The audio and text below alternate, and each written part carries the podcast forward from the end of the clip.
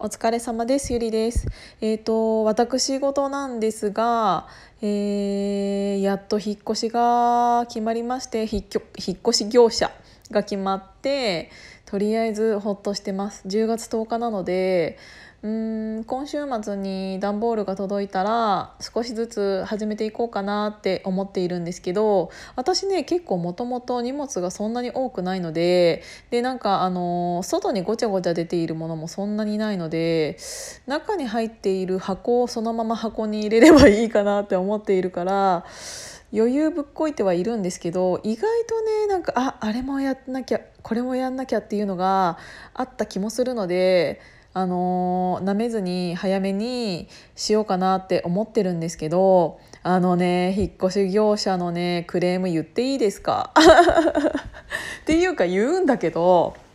あの本当にね引っ越し業者に対してのクレームっていうよりなんか電話対応に対してのクレームめちゃめちゃあってなんかあの見積もりを取る時に私基本的になんかあのおまとめ見積もりみたいなのあるじゃないですか。あれに一回やっちゃうとっていうかなんか何年か前にそれをやったことがあってそうするともういろんな業者からなんかもう電話とかメールとかなんかいっぱい来るからあれは嫌でである程度のなんかどこの会社がどういう感じっていうのはもう分かっているので、うんと、そことこことここだけ電話しようかなって思って今朝電話したんですけどその中の A 社がなんかめちゃめちゃね電話の対応がねバカだったんですよなんか電話の対応が悪いというかバカだった 2回も言う。なんかあの1回目電話しましたでそこってコールセンターじゃないですか基本的に。で私の今住んでいるところと次住むところの住所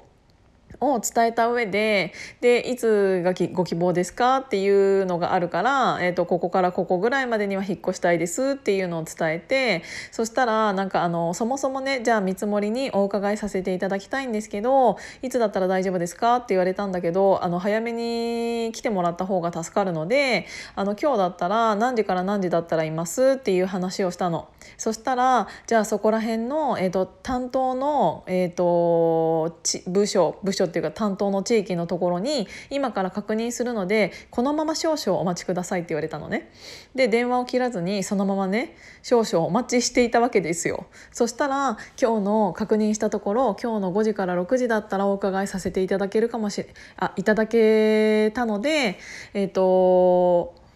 その時間ご在宅ですか?」って言って「じゃあそれ決まってるんだったらいえ今会社の会社の場所から近いからそれに合わせるようにスケジュール立てるんでその時間でいいですよ」っていうお話で、えっと、電話を切ったの。そしたら、えっと、その数時間後ぐらいに、えっと、そこの業者の違う担当の人から電話がかかってきてでなんかコールセンターの人ではなく本当に来る人のえっとから連絡が来て「あの今日その時間はお伺いできないので明日以降でいかがですか?」って言われてえ？えと思って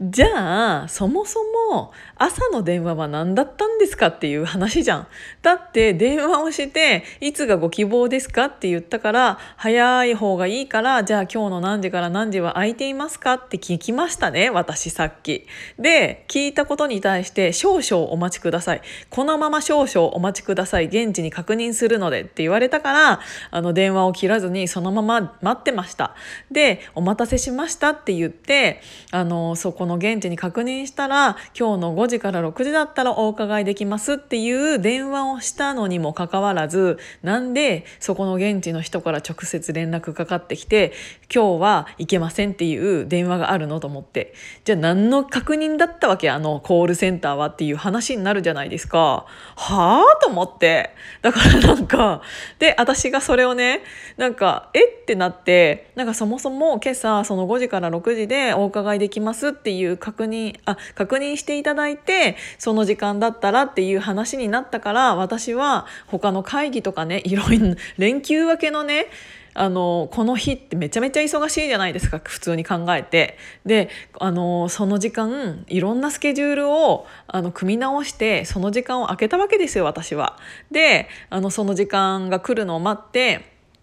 たらなんか急にその人から電話があってその時間はいけませんみたいな感じだったから今日は無理ですみたいな感じだったからそもそも何ですかと思って。しかもそれで私がそれを言ったらあのその電話越しの人があのそれはコールセンターのものが伝えたことなのであの直接私たちから、えーと、言えるのは、えー、今日はいけないんですけどって言われていやだからと思って じゃあ何の確認だったわけみたいな。で100歩譲ってねそのコールセンターのやつが頭おかしかったとするじゃんだったとしても同じ会社のえっ、ー、と、社員なわけじゃないですか。社員だか知らないけどさ、同じ会社の人が、うんと、ミスしたことに対して、そのコールセンターの人がもしミスしたとしてもよ、まず、なんか私がそれを言ったら、ああ、大変申し訳がございません。そうだったんですね、みたいな。あの、ちゃんとお伝えできていなかったようで申し訳ないんですけれども、これこれこういう理由で今日はお伺いできないんですっていう、なんか一言でもあれば、まだなんか行き違いがあったのかなとか思うけどなんかそうじゃなくってなんかあの私がそれってじゃあ今朝の電話のそのスケジュール確認って何だったんですかっていうことを言ってからその電話の対応をしたやつが「でも」みたいな。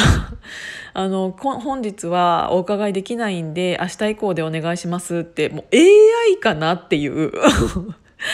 まず謝れよっていう話じゃない？それを自分がやったことじゃなくても自分のところの同じ担当同じ同じ担当っていうか同じ社員じゃないですか。同じ会社の人が、えーと、そういうこ言っていることが違うってなったら電話越しの人は違うかもしれないけどそもそも一旦謝るのが筋でしょうと思って。だからもう私はその電話でもうこいつら全員無理だなと思って。だから、あ、じゃあもう引っ越し自体結構ですって言って電話切ったんだけど、もうそんな奴らにさ、自分の大切な家具とかをさ、預けられるわけがないじゃないですか。もうそもそもだよ、本当に。って思わない？だってさ、だってさ、とか言ってめっちゃ言う。